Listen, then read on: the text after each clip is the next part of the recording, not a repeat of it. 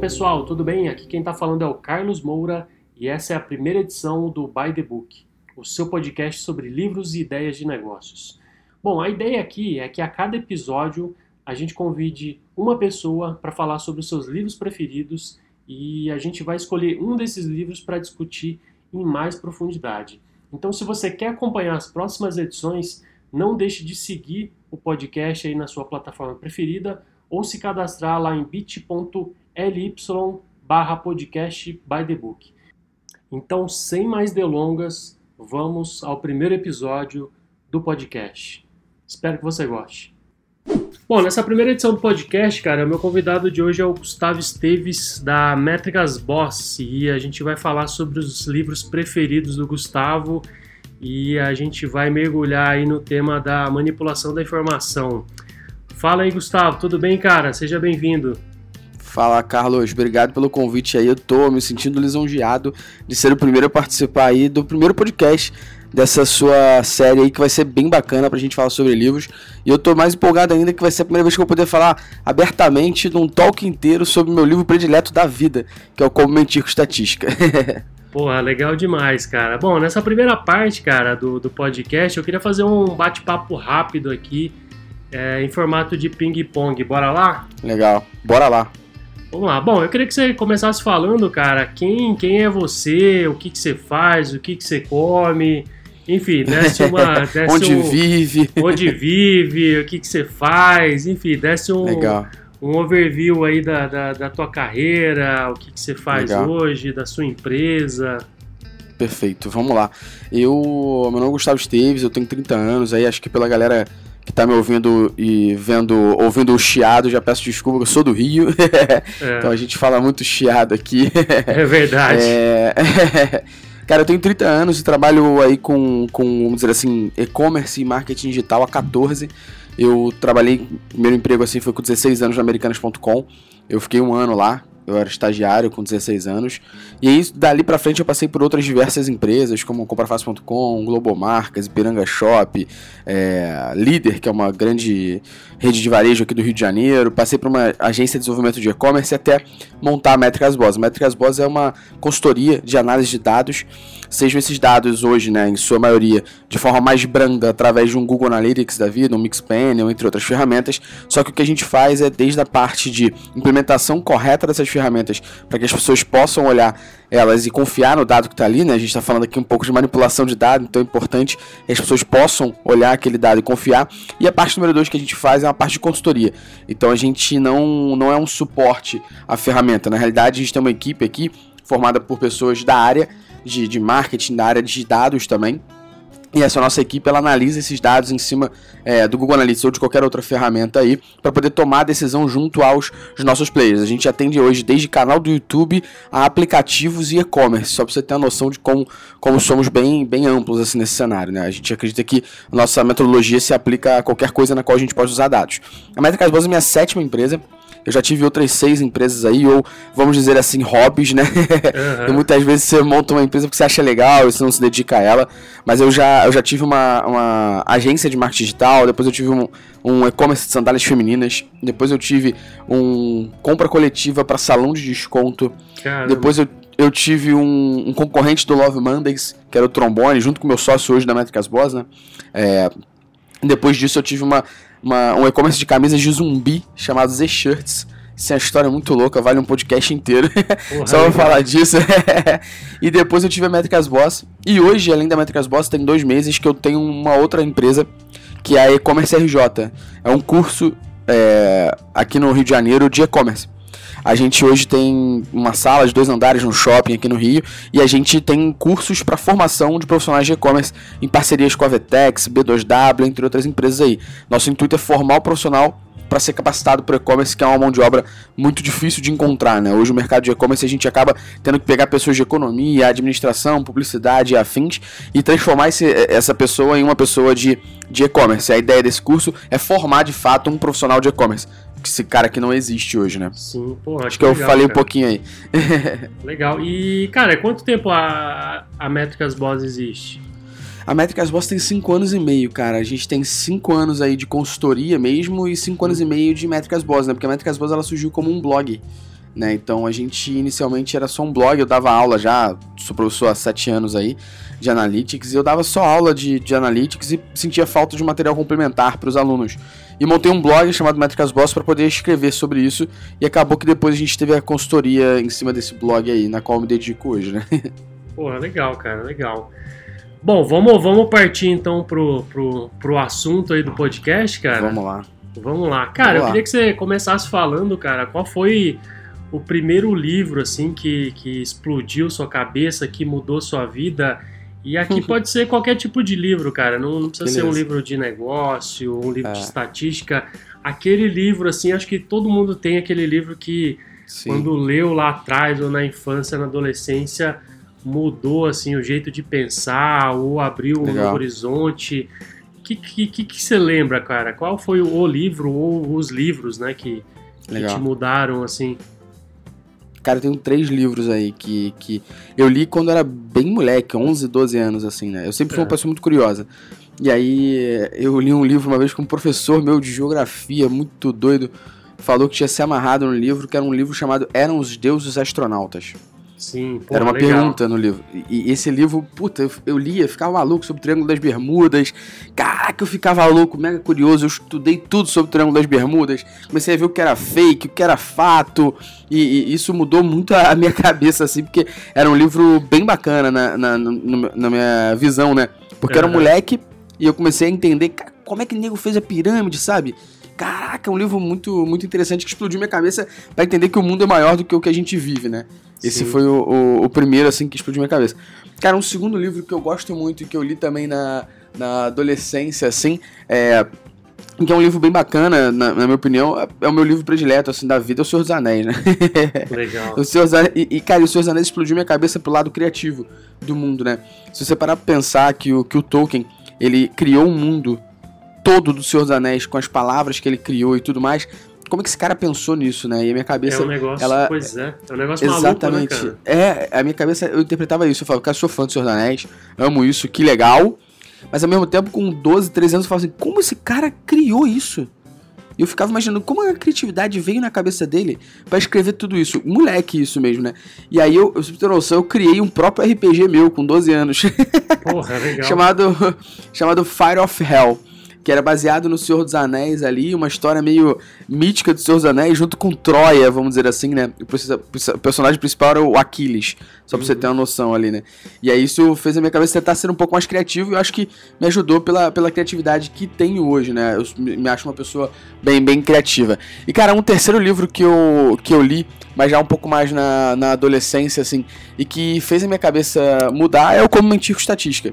É, esse livro eu li na adolescência e depois eu li ele de novo é, na minha vida adulta e foi sensacional. E eu li na adolescência, cara, esse livro sem ter nenhuma ligação com o que eu fazia, porque eu fazia escola técnica de eletrônica. Eu li esse livro, achei interessante o nome e tal, li, fiquei maluco e hoje eu tenho três dele. É, a cada tantos anos lança uma versão de capa nova e eu compro só pra ter a coleção aqui. Pô, é legal. E, cara, se você fosse viver em outro planeta hoje, cara, sei lá, fosse passar é, um período, vai, sabático, assim, longe aqui da Terra, cara, e, e não Legal. pudesse comprar livros, que livro que você levaria com você, cara, pra, Legal. pra reler, ou algum livro que você quer muito ler e ainda não, não teve tempo? Acho que todo mundo tem aqueles livros que, sim, sim. que tá lá e você fala, cara, nas férias eu vou ler, quando eu tiver tempo eu vou ler. E esse tempo nunca chega, né, cara? eu acho que finalmente eu, eu iria ler todos os do Harry Potter. eu nunca li, só assisti os filmes. É. Apesar da, da, minha esposa ter, eu nunca tive, nunca tive paciência para ler Harry Potter. É, eu levaria com certeza para finalmente ler assim. É, um outro livro que eu levaria comigo seria Eram os Deuses Astronautas, só para poder viajar um pouco mais ainda na, na cabeça sobre isso e tudo mais. Cara, um terceiro livro que eu, que eu levaria, mas porque eu sou muito fã, seria que não, não existia livro antes, né? Mas só que eu sou fã mesmo e acho que eu gostaria de está conectado a isso de uma outra forma é o livro dos Goonies, que foi lançado há pouco tempo pela, pela editora Dark Planet, se não me engano. É, os Goonies é um filme de 1980, né? que essa editora Dark Planet, eu acho, eu posso depois re- relembrar o nome aí pra você, mas ela pegou vários filmes da década de 80 e criou em livros esses, esses filmes. E é- e a gente sabe muito bem, né, quem gosta de ler sabe muito bem que a visão sua lendo um livro é totalmente diferente da visão de um filme, né? Totalmente. Isso eu acho que seria pra mim muito legal. Eu, eu teria assistido o filme e agora ver a versão dele em livro, talvez a minha cabeça, eu não sei se eu ligaria é, diretamente ao filme eu ligaria de uma forma diferente na minha cabeça. Porque o Senhor dos Anéis, como eu li antes de assistir o filme, quando eu fui assistir o filme eu tinha uma visão bem diferente, da qual o, o- o diretor entregou bastante do que eu pensava ali, vamos dizer assim. Mas o, os Goonies eu já assisti direto em filme, né? Não, não li esse livro. E é um meu filme predileto da vida, né? Legal. Como, como que chama o livro? Os Goonies. Ah, Os Gullies. Legal. Do filme mesmo, né? Legal. Slot que é chocolate.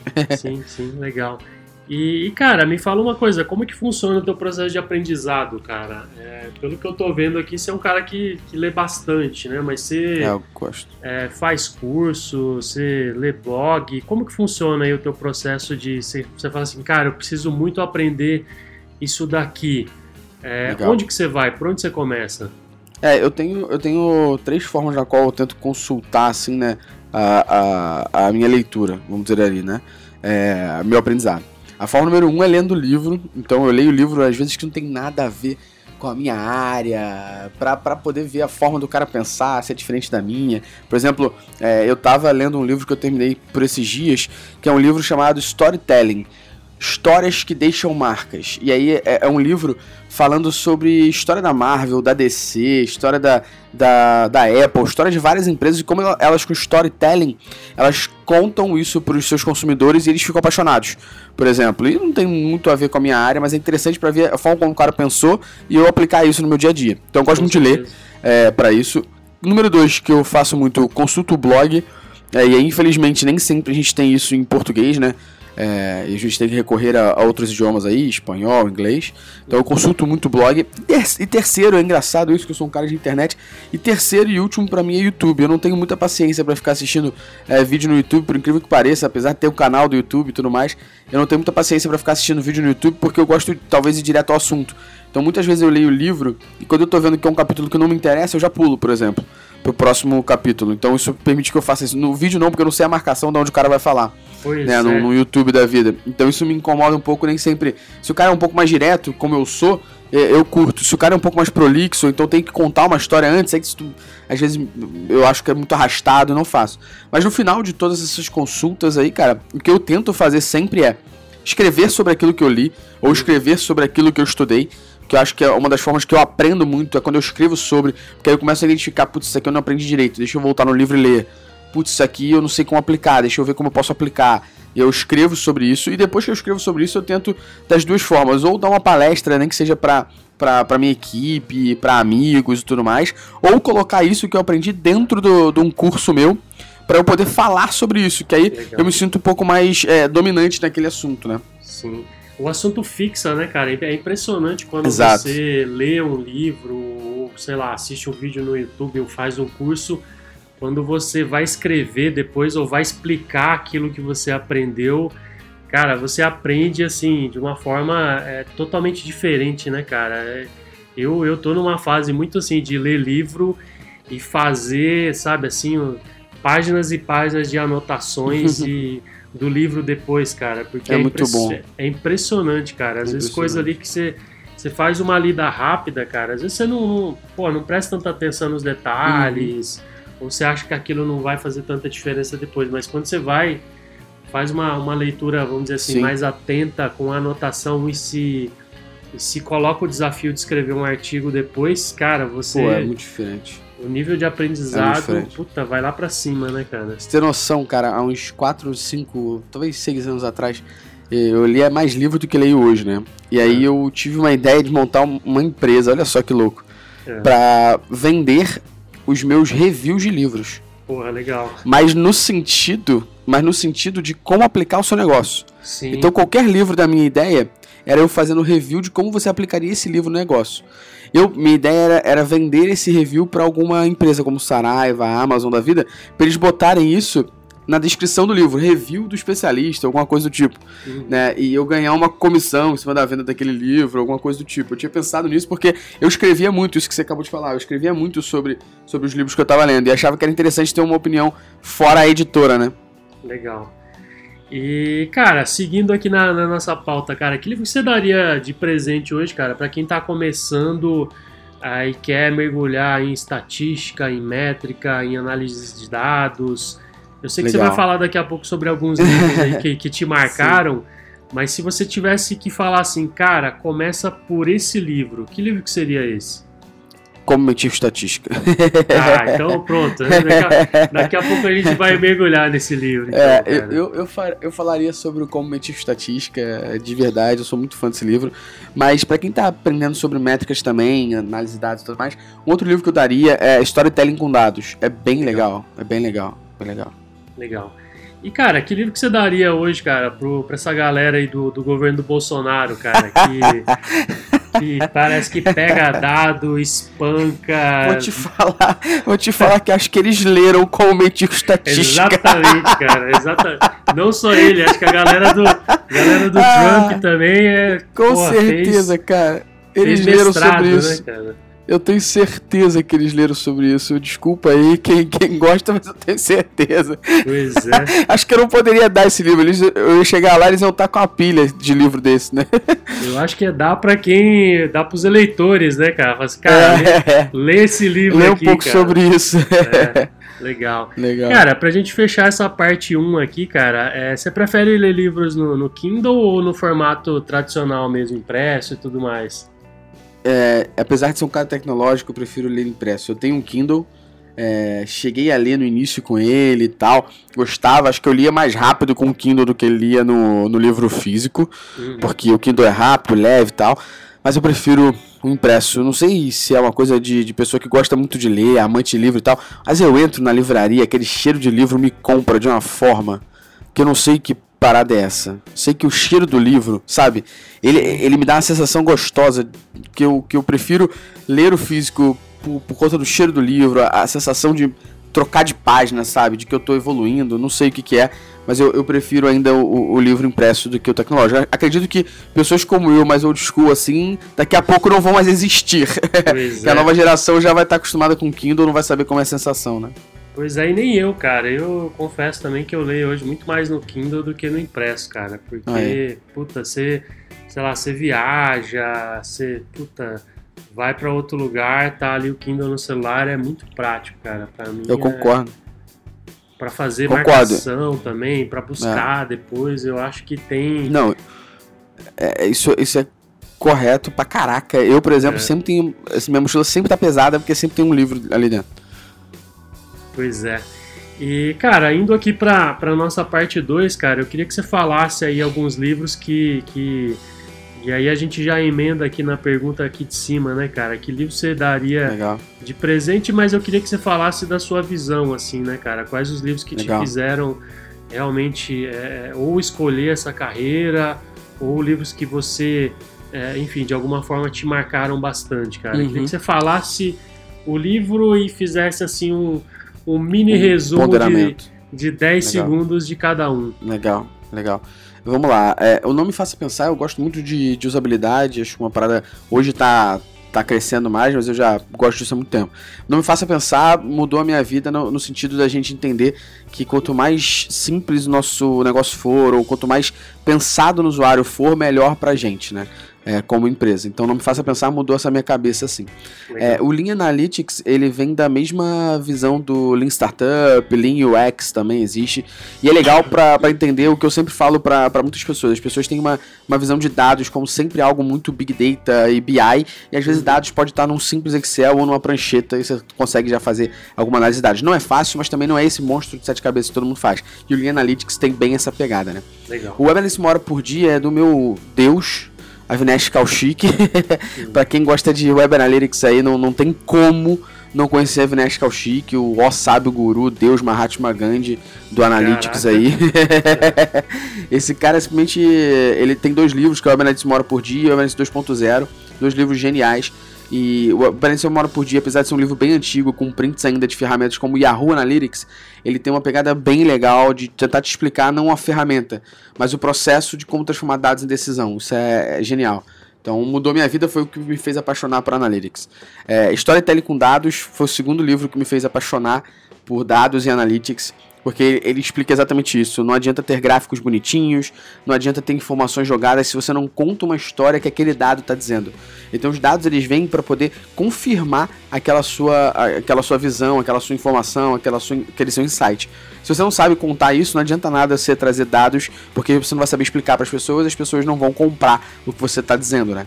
E o Como Mentir Estatística foi o livro que mudou a minha vida, né? É, eu sempre sempre gostei de estatística, eu sempre tem, gostei de, de, estudar e ler um pouco mais sobre isso, mas o como estatística mudou a minha cabeça é, na visão de, de, justamente questionar mais as coisas, né?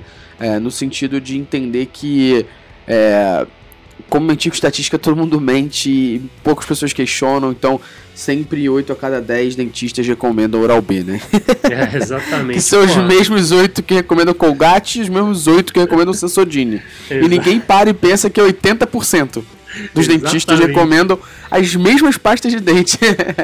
Exatamente, cara. Pô, então vamos, vamos já entrar no livro, cara. Vamos, vamos, vamos entrar lá. aqui na, na parte 3 já. A gente vai falar aqui sobre o livro Como Mentir com Estatística, né? Esse livro foi lançado originalmente em 1954, faz muito tempo, é um dos livros de estatística mais vendidos no mundo e já foi recomendado é, naquela lista do Bill Gates lá, das leituras essenciais, né? Que ele publica uma lista, se eu não me engano, a cada seis meses ele, ele fala de alguns livros. O autor é o Darrell Huff, é um escritor e jornalista nascido em 1913 e o livro ele é todo ilustrado, né, pelo, pelo é, também bom. americano Irving Irving Guys.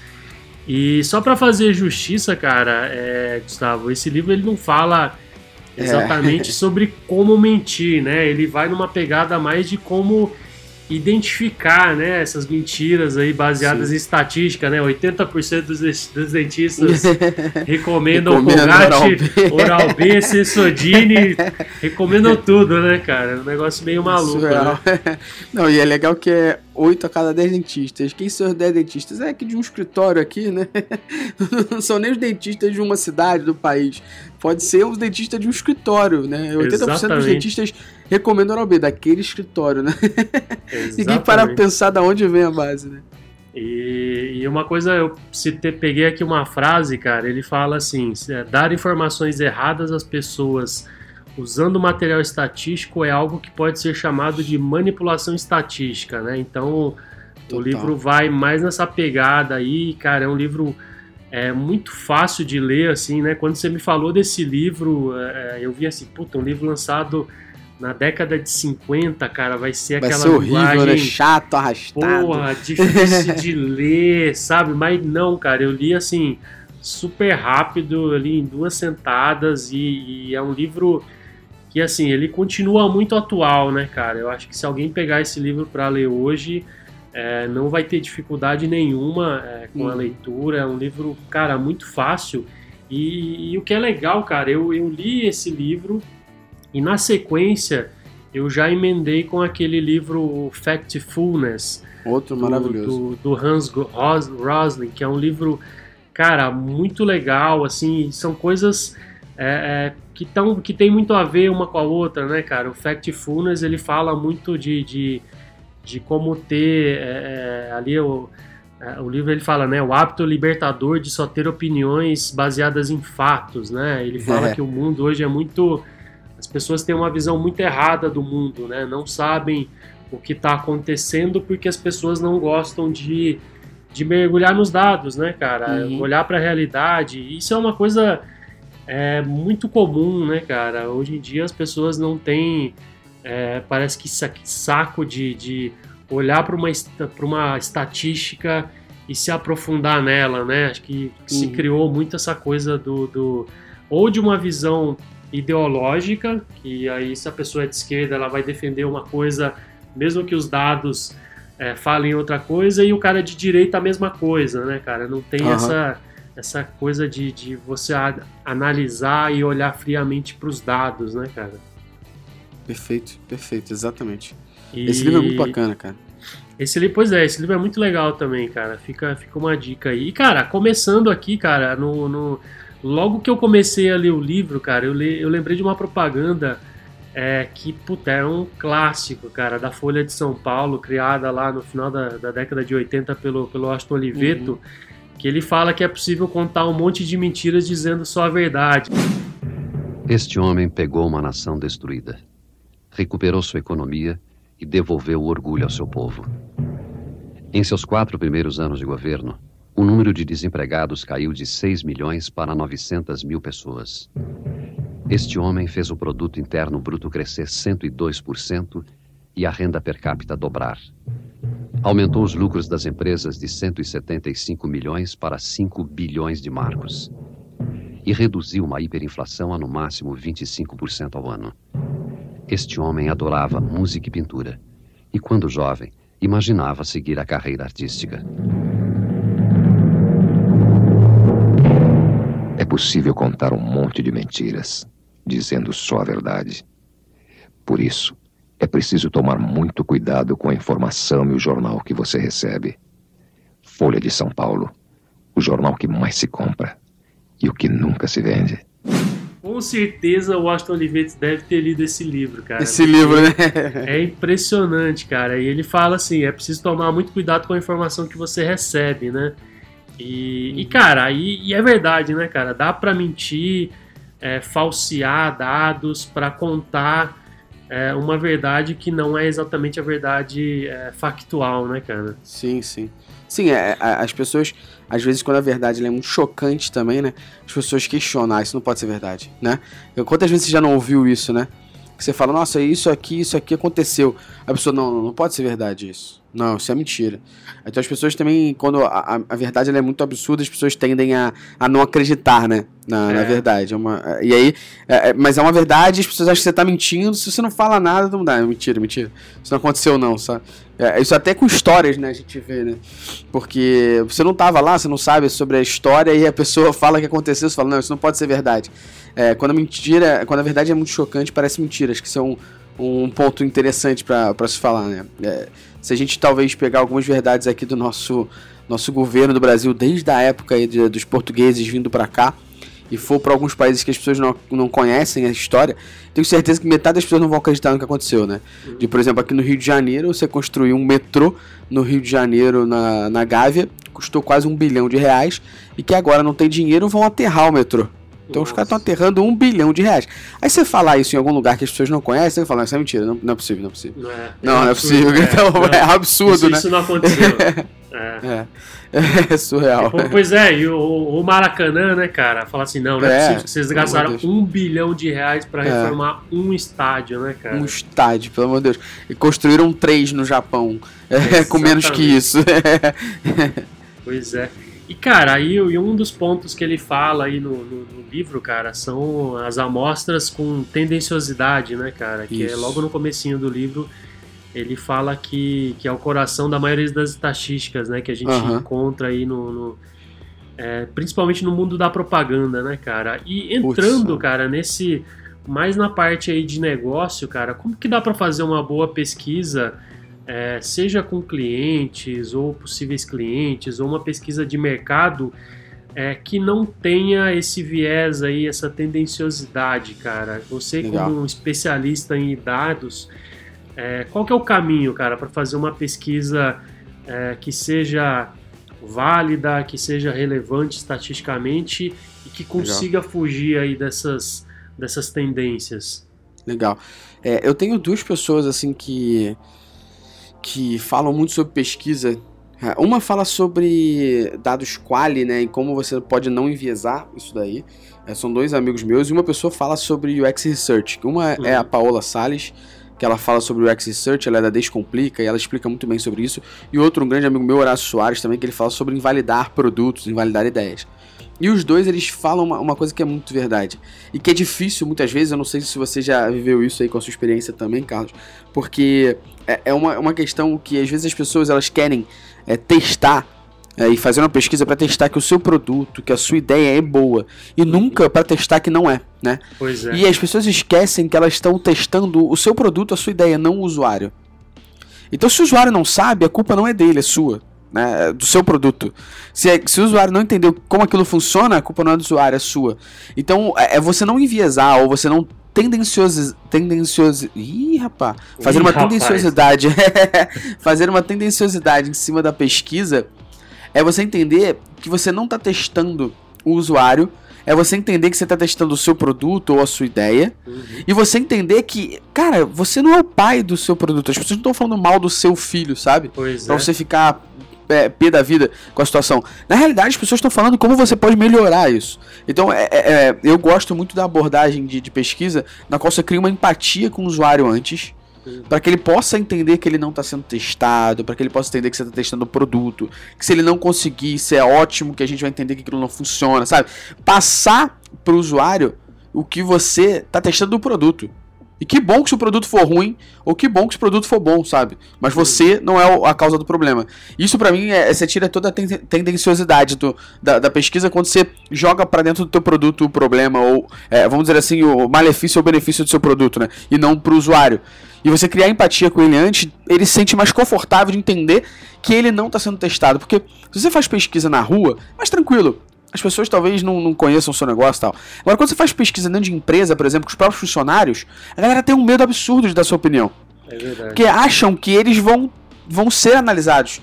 Se ele não conseguir realizar aquela tarefa que você criou, meu Deus, o que, que pode acontecer comigo? Na realidade, não.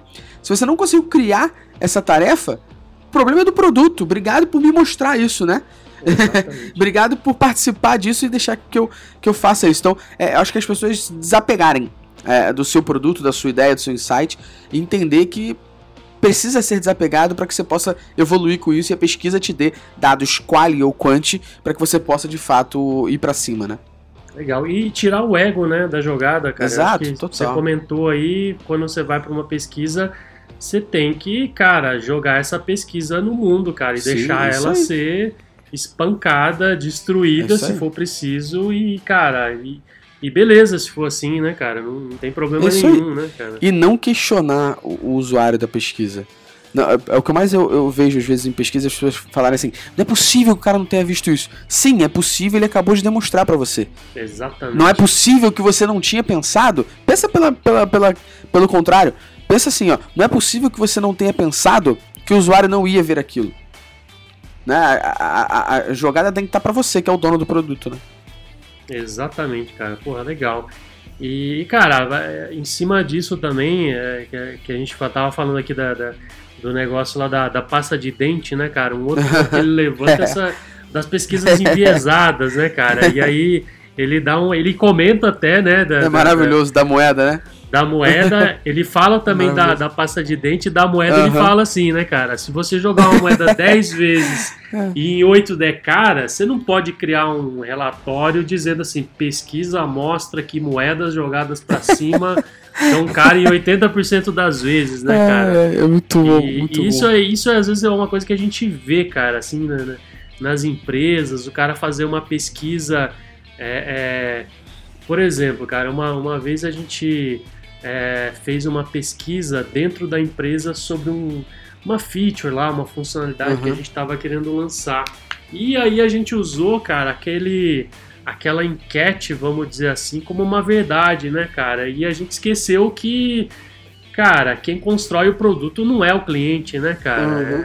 É, é um negócio meio maluco, cara. Só que às vezes você vai totalmente enviesado, né, cara? Ou então você Sim. já chega e fala assim, cara, isso aqui é animal, dá uma olhada aqui. e aí você já dá uma, uma, uma tendenciosidade muito grande, Total. né, cara? Total, Isso- não, esse, esse da moeda é maravilhoso, cara. É, e, e tem um, um site, depois acho que eu posso te mandar, Carlos, você deixa na descrição do podcast aqui pra galera. É, eu mando pra vocês depois, que é um que é um dado sobre. Ele fala sobre correlação de estatística. E não tem nada a ver.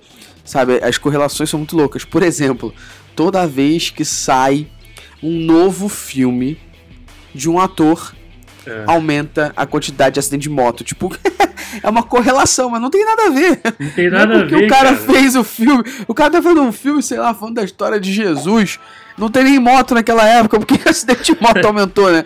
É uma correlação esdrúxula, mas, tipo, é uma correlação. Não Pois faz o é. menor sentido. É a mesma coisa aqui, né? Pesquisas mostraram que moedas jogadas pra cima dão cara em 80% das vezes. É pesquisa feita por mim em casa. Que de 10 Exatamente. vezes que eu joguei, 8 deu cara. É. E, cara, esses dias eu vi, cara, uma, uma dessas correlações aí muito sensacionais, cara, que falava assim, toda. É, como é que era? Toda vez que a Lana Del Rey lança um disco novo, o Corinthians ganha, sabe? Assim, eu falei, Ela caralho. tem que lançar, vai ter que lançar toda duas vezes por semana um disco novo, né? Exatamente, cara.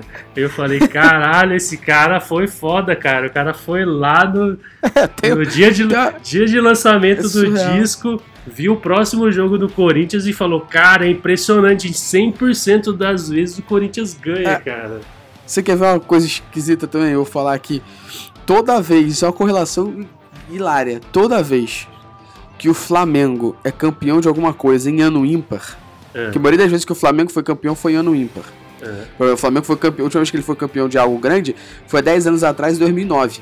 O Flamengo foi campeão brasileiro. Agora está em 2019, né? E o Flamengo tá aí liderando. É verdade. É, de, toda vez que o Flamengo é campeão de alguma coisa em ano ímpar, o Fluminense é campeão no ano seguinte, que é par. Cara, E aí, você parar pra pensar, o Flamengo foi campeão brasileiro em 2009, o Fluminense em 2010. 2011, o Fluminense não ganhou nada. 2012, o Fluminense foi campeão brasileiro. aí você fala, nossa, tem muito a ver, né?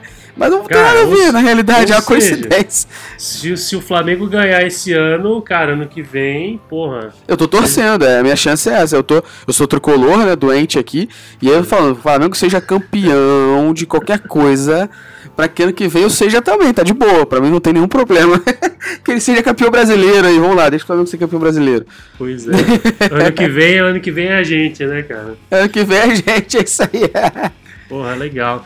E, cara, entrando aqui no, no, numa parte de, de eleições, né? Estados Unidos e Brasil, principalmente, que a gente tem aí dois.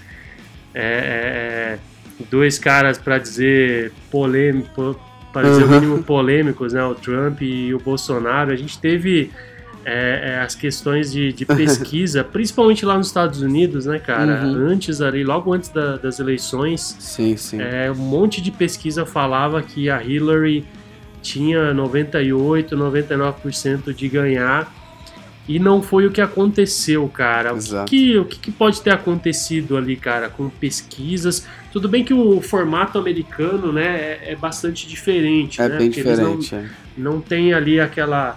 Não é o voto direto, né? Eu esqueci ali, mas eles têm lá as zonas eleitorais que você vota lá nos, nos delegados, é um pouquinho diferente. É, mas, cara, pesquisa eleitoral é um troço difícil de Sim, fazer, né, cara? Sim, eu, eu, eu não vou falar aqui, tipo, do- muito bem dos Estados Unidos, que eu não conheço 100% como foi feita a pesquisa eleitoral lá e tal. Aham. Mas às vezes é uma. é, pode ser uma pesquisa tendenciosa, né? De novo, né? A gente falando do, do tendenciosidade de cima. É, como é que a Hillary é cravada com 99% de chance de ganhar e do nada ela perde, né? É, pra mim tem duas versões aqui do que pode ter acontecido na, na, na situação. Número um, a, a base de quem foi entrevistado, né? Sim. Se for entrevistado somente nos lugares onde a Hillary era o maior voto, vai ser que ela é mais chance de ganhar. E ao mesmo tempo, acho que foi a atualização estatística disso depois que o Trump começou a descaradamente mentir sobre as informações e, e esses números começaram a cair. Né? Ele criou sites fakes sobre a Hillary, criou Sim, é, sites é. jornalísticos fakes para lançar é, matérias sobre a Hillary mentirosas e tal. É, isso foi, foi um- uma ma- manipulação, querendo ou não, do Trump ali, né? Tem até um documentário da Netflix que fala sobre isso, que é o Great Hack. É, não, não, minha opinião sobre o documentário é não leve esse documentário a afinco e tal. Tome a sua própria decisão sobre ele, tá? Uhum. É, não, não, não- o, o, o- de novo, né? O documentário é tendencioso pro lado é, da, da galera que, que tá falando mal do, do Trump, falando mal da, da Cambridge Analytica, falando mal do Facebook. Eu não tô defendendo esses três aqui, tá? Uhum. Mas tô falando pra você mesmo tomar a sua própria, Sim, própria colocar, colocar o seu decisão. filtro, né? é. Isso aí, isso aí. Porque eles jogam muito pra cima de que esses caras são. Fizeram um monte de coisa, fizeram, claro, mas também é, tem a sua própria decisão. Eu concordo com, com o documentário, eu concordo com o documentário, mas eu entendo que em alguns momentos tem coisas que são tendenciosas do documentário para a parte de acusação em cima desses caras, e tem outras partes que eles estão perfeitos. Mas o Great Hack demonstra justamente isso, né? Manipulação feita pelo Trump em cima de informações fakes sobre a Hillary. O cara criou, por exemplo, como se eu criasse hoje aqui, é um site falando, é, sei lá, Jornal do, do Brasil é bom.com.br, um, sei lá, um jornal novo, e eu começasse a falar mal do Bolsonaro pra caramba, com um monte de informação mentirosa, e que uhum. começasse a espalhar isso com um milhão de dólares por dia no Facebook. Pois Tem é. noção disso, né?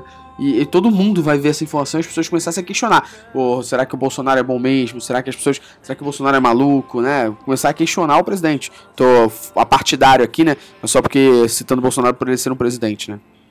Então é, é, é bem puxado isso. Legal. Como que chama esse documentário que você falou no Netflix? The Great Hack. The Great Hack, legal. E, cara, tem, tem um documentário muito legal também sobre o Brexit, né, cara? Não, não tá na Netflix, tá, na verdade, no, no se eu não me engano, na, na HBO. E, cara, e é muito legal também, né, cara? Porque é, é também o pessoal ali da, da Cambridge Analytica lá, um Analytica, pessoal, enfim, é, super polêmico que fizeram, cara, uma uma coisa maluca com, com, os dados no Facebook, né? Eles pegavam uhum. ali aquelas aquela, aqueles quizzes, né, que você respondia ali, eles usaram aqueles dados ali para para entender o eleitorado, tanto nos Estados é, Unidos o, quanto lá no, é, no Reino é, Unido, né? É bizarro. E eles fizeram no Great Hack eles mencionam o Brexit também. Pois é, eles então mencionam. assim, cara, são dois. Esse o The Great Hack eu não, não assisti ainda, mas o Brexit é, é, é impressionante é como você tá. É, é, é, cara, como você pode ser manipulado, né, cara? Eu acho que a, a uhum. grande verdade é essa, né, cara? Os caras vão ali numa, numa, num grau de detalhe, de profundidade, com análise de dados, com entender tendências, ver ali, né? sazonalidade de humor das pessoas, cara, no mundo inteiro. E como os caras usam isso pro, muitas vezes pro mal, né, cara? É, é, é um uhum. negócio assustador, assim, cara. E realmente você tem que conhecer esse tipo de, de, de, de, coisa que é feito hoje no mundo até para se defender, né, cara? Sim, exatamente, exatamente. Legal. Cara, indo aqui para nossa parte final, cara, tem mais alguns, alguns temas aqui que eu queria é, discutir com você, cara, um, uma das coisas que ele, que o autor é, fala no livro é, são as diferenças, né, cara, entre média aritmética, mediana, modal. Hum, e, e eu, eu, acho que hoje, pelo menos na, na, na, no nível de informação que eu consumo hoje, eu diria que isso já é bem mais é, a informação é bem mais tratada, sabe? Com carinho e tudo mais. Eu acho que, pelo menos no que eu consumo, né? É, como que você vê isso hoje, cara, com relação à divulgação de pesquisa, de estatística? Você acha que, que o pessoal costuma usar bem os dados, principalmente nesses com relação a esses três aí que eu comentei, a média aritmética, a mediana, a modal? É, como que você vê isso hoje? Então, a minha visão sobre isso é, é uma visão um tanto quanto diferente, assim. É, eu vejo que quando a gente lida diretamente com pessoas de dados, a galera entende média, mediana e moda, uhum. tá? Minha opinião, assim. É... E, mas, mas ao mesmo tempo, eu, eu vejo que quando você começa a falar com outros públicos como marketing, pessoas às vezes até de produto, designers e tal, tudo mais, especialistas em UX, é, quando você vai para esse lado, a galera não, não entende tanto tão bem a diferença, sabe? Entre média, mediana e moda. Uhum. E, e, e, principalmente quando se fala de estatística, né? A gente, a gente sempre fala. É, acho que o Daryl Huff até fala isso, né? Sobre tomar cuidado com médias, né? Sim. É, a média ela divide todo mundo, né? Pois é. Pelas coisas, né? A mediana ela já, já é um pouquinho mais, vamos dizer assim, inteligente no sentido de, de estatística, né? Porque ela fala do valor exatamente que está no meio, né? É, então é um pouquinho diferente. E, e a moda, que é mais usada em, em, em, estatística no caso de Big Data, talvez, assim, mais para cima, né? Uhum. Mas eu sinto que a galera ainda precisa entender um pouco mais a, a diferença disso, e eu acho engraçado quando algumas pessoas, às vezes, de marketing enchem a bola para falar, porque a média. É. Pô, a média né, não, é, não é muita coisa assim, né? Pois é. Vamos lá, né, respira. A média pode ser usada, é claro, mas tem que tomar cuidado de falar a média. Eu posso falar que a média de pessoas da minha casa é formada, né? Por, são duas pessoas. A base é, influencia muito na média em si também, né? Então tem que tomar cuidado, né? E, cara, e eu o... sinto isso, eu sinto que ainda, ainda tem essa uh, espaço para evolução, né?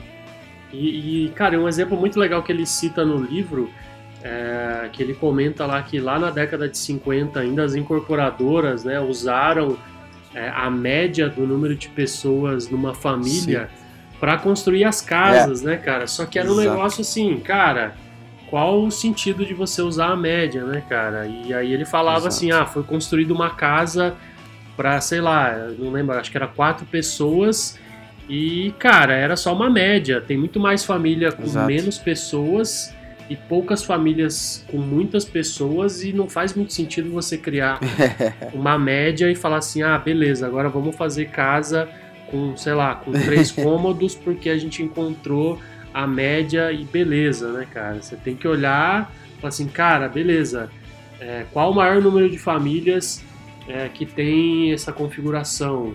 É, e isso é, pode variar, inclusive, de estado para estado, né, cara? Não, Perfeito. dá para pegar uma média nacional e falar. É. é uma, uma, coisa que me irrita muito, por exemplo, no, no e-commerce hoje em dia, que é na qual eu estou muito presente, é quando as pessoas falam a média é. de taxa de conversão do e-commerce brasileiro é de 1,5%. Pois é, quanto falar isso, né, cara? Quanto na Inglaterra é 16. Pô, me desculpa, mas a Inglaterra é do tamanho de Campinas, né? Exatamente, pois é. Exatamente. A comparação já, já nem existe, né? Já começa por aí. Número dois, é o maior meio de transporte na Inglaterra, assim, pra questão de entrega, de logística, de produtos de e-commerce, é avião. É. Distância é pequena, prazo de entrega menor, as pessoas têm mais internet um poder aquisitivo maior. Tudo, isso tudo invibializa uma comparação dessa. Mas eu, eu acredito ainda, é, desculpa a franqueza aqui, o hashtag desabafo, né? Que é mais o aspecto de, de, de complexo de vira-lata do brasileiro mesmo, né? Sim. Ele tem que fazer comparações esdrúxulas pra mostrar que a gente é sempre merda, né? É, sempre é pior, né, cara? Pois é. É, não, sempre a gente é uma merda. e, cara, é engraçado sobre isso, cara. Eu tava, eu tava lendo hoje de manhã, saiu lá uma uma lei na Califórnia falando que agora os motoristas lá de, de Uber, Lyft e tal vão, vão ter que ser tratados como é, funcionários das empresas, né? Eu fiquei pensando, eu falei uhum. assim, cara, mas isso só acontece no Brasil, né, cara? Os caras vão falar, porra, porra, tá vendo? O Brasil é uma merda, é. é matar a inovação. E, cara, isso tá acontecendo na Califórnia, né, cara? Califórnia, Sim, exato. Porra, simplesmente onde tá avançado, né? É. é, onde simplesmente tá o Vale do Silício, né, cara? Então é, Exatamente. é, é complicado.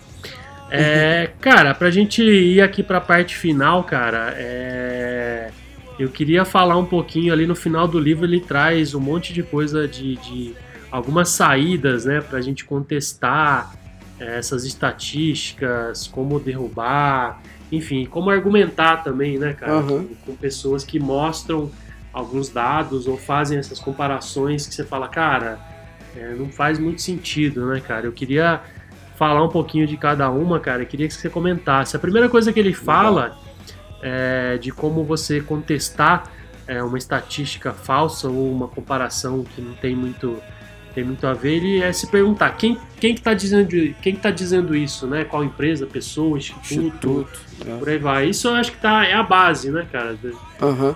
É, eu acho que eu somo isso com, com a próxima pergunta que você ia fazer também, que é como as pessoas sabem esses dados, né? Como foram coletados, né? É, de quem é a amostra, qual é a amostra. Isso é bem legal. E eu vou citar um caso do Google, cara. o é. Google, na, na última conferência dele de marketing, diversas é, soluções novas de publicidade que ele lançou, ele falava: tantas pessoas fazem isso, aquilo, aquilo outro. Embaixo, fonte. Base interna Google. Não ah. tem coisa melhor pro Google que fazer isso, base interna Google. Se a base é interna do Google, ele não vai revelar nada, ele pode dizer o que ele quiser. Eu comecei a brincar em aula, eu comecei a falar assim, é, 70% dos meus alunos que torcem pro Fluminense são contratados uma empresa. Aí todo mundo, fonte, ou fonte interna do Gustavo, ué. É, Se o Google minha, pode cara. usar, se o Google pode usar, eu também posso. É incrível isso. O Google lançar umas estatísticas no, no meio de um, de um marketing conference lá do Google sobre novas soluções que ele tá fazendo publicidade e ele fala que aquele dado é de uma fonte interna do Google que ele não vai revelar, porque é uma fonte interna do Google. Pô, isso pra mim, pelo menos, Gustavo, é, eu falei assim, cara, o Google tá mentindo na minha cara. Tudo bem ele lançar uma nova funcionalidade, mas ele, o argumento dele é, tá, tá, tá mentindo na minha frente aqui, sabe? Ele tá dizendo que o argumento dele é algo interno que ele não pode revelar. Porra, não existe isso. É a mesma coisa que, tipo, receita secreta, né? A receita secreta desse molho. Pô, beleza, a receita secreta no molho. Aí você vê a, a- o ketchup Heinz, bota a receita na embalagem e é o ketchup mais vendido do mundo, né? Pois é. Pô, é, é- é incrível isso, é, é incrível. Pra mim, isso aqui é exatamente o que o Daryl Huff fez, é, é da minha cabeça. Na hora que o Google fez isso, eu falei, cara, não é possível. Olha o que o Google tá fazendo, o Google tá mentindo sobre isso, né? Ele até tem uma passagem que ele fala é, sobre a faculdade de Harvard, bem no início do, do livro, né? Que ele fala sobre a faculdade de Harvard ter lançado uma, uma, uma, uma informação dizendo que os alunos de Harvard, tantos anos depois de formado, ganhavam tantos mil dólares por mês, né? E aí ele foi pegar essa base de dados lá de- da faculdade e a faculdade não deu a base pra ele, né? É, a faculdade lança a informação na hora que ele pede a base pra faculdade e a faculdade não dá a base.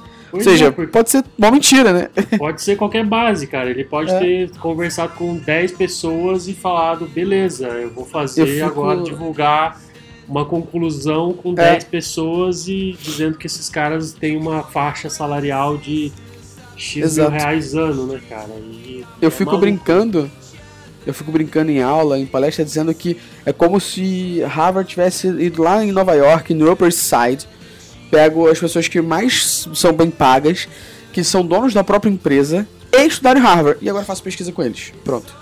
Exatamente. pois é, acabou, cara. Você fala, cara, você vende Exato. qualquer coisa, né? Fazendo isso.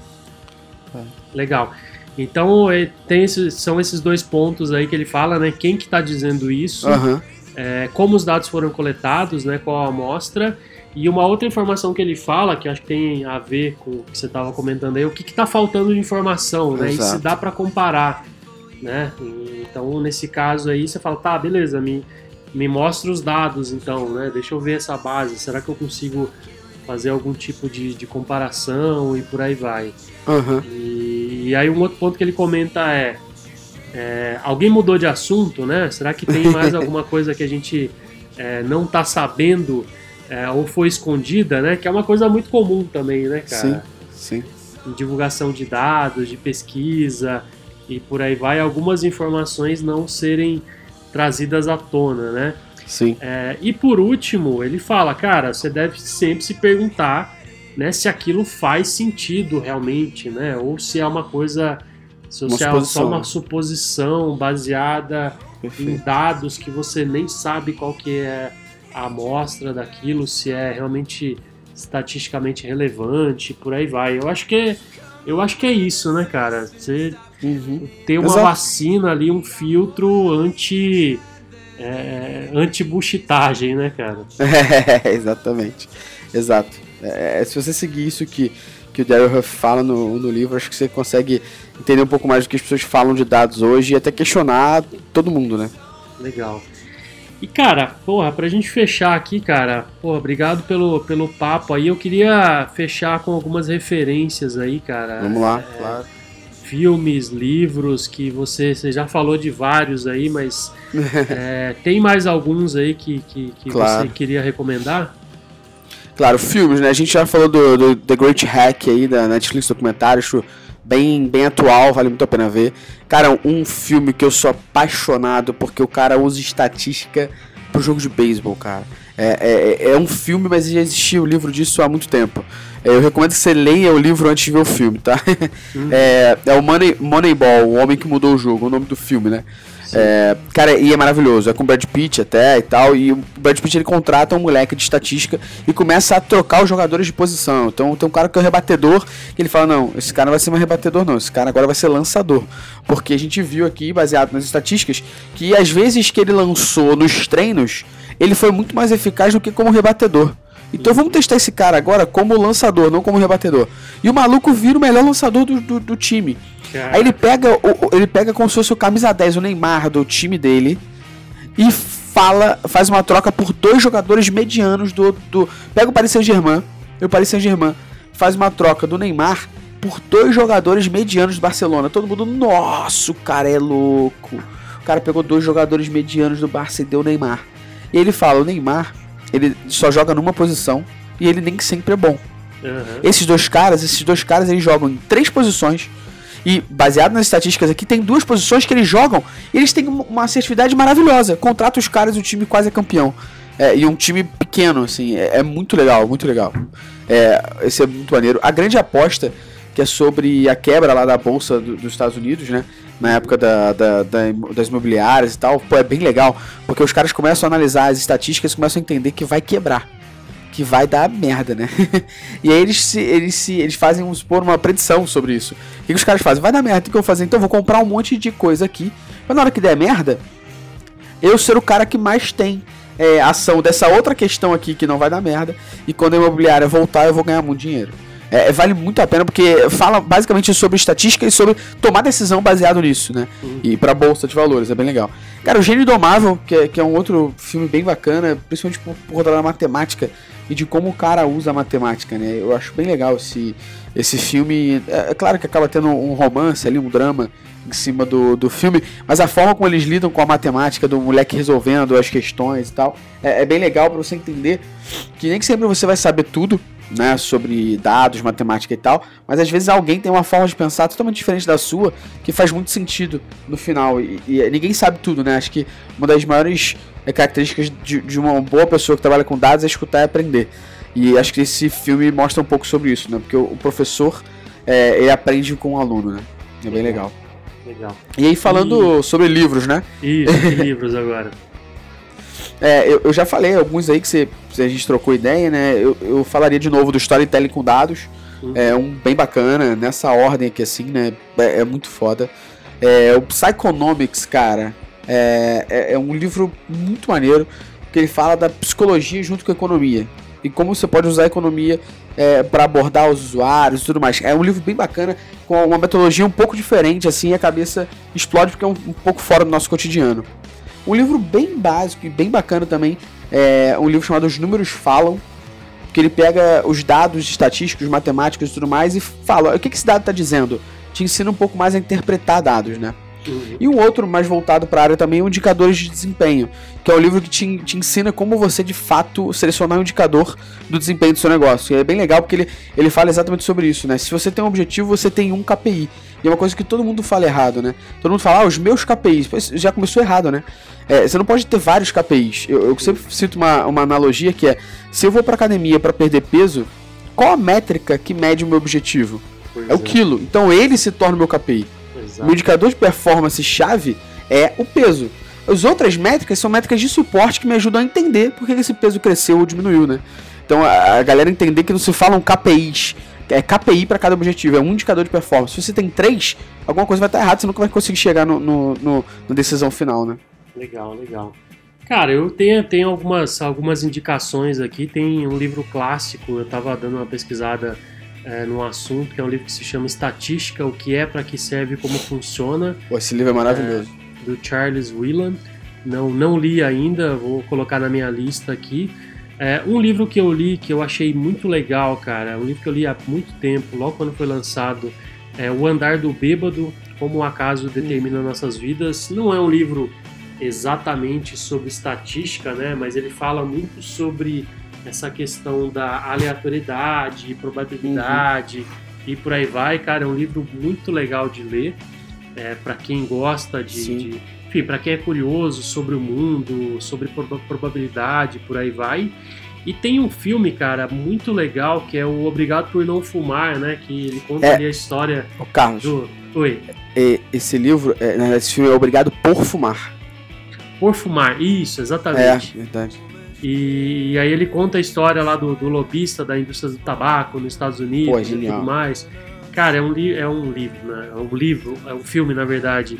É sensacional, cara. E é, É muito, Puta. muito bom. ele mostra ali como que a indústria do tabaco usou por décadas e décadas institutos, pesquisas, Criaram médicos, seus próprios institutos, né? propaganda. Exatamente. Os caras criaram um instituto de pesquisa, patrocinavam é, Hollywood, patrocinavam médicos é. é para dizer que o cigarro não fazia mal, enfim, criaram ali um, um negócio realmente maluco, assim, cara. Então, cara, esse, esse filme é genial. Cara, você, você acredita que eu, eu, eu, vi esse, esse filme na minha faculdade?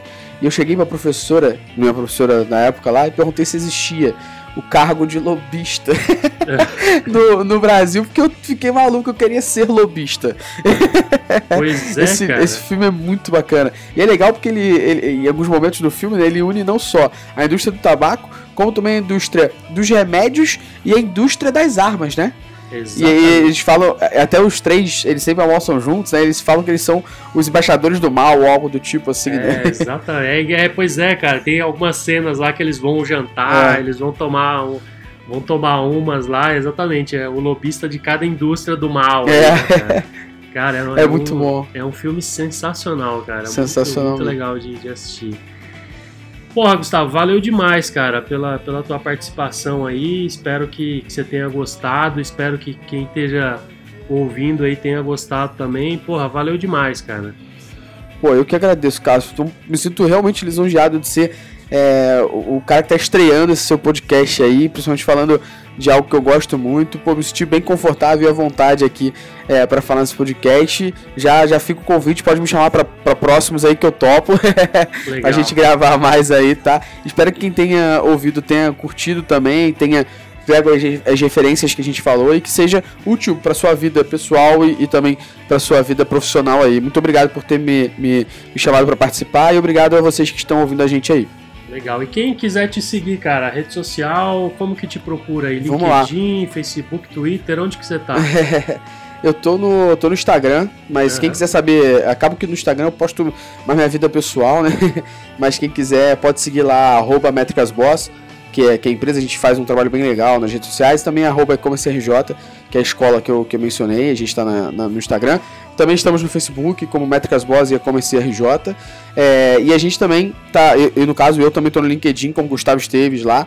Fica à vontade para me adicionar, a gente trocar ideia, bater um papo, que é sempre um prazer aí ajudar as pessoas no mercado. eu, eu montei a Métricas Boas, o blog, né, vamos dizer assim, não a empresa, mas o blog há, há cinco anos e meio atrás, com o intuito de justamente tirar esse complexo de vira-lata, né.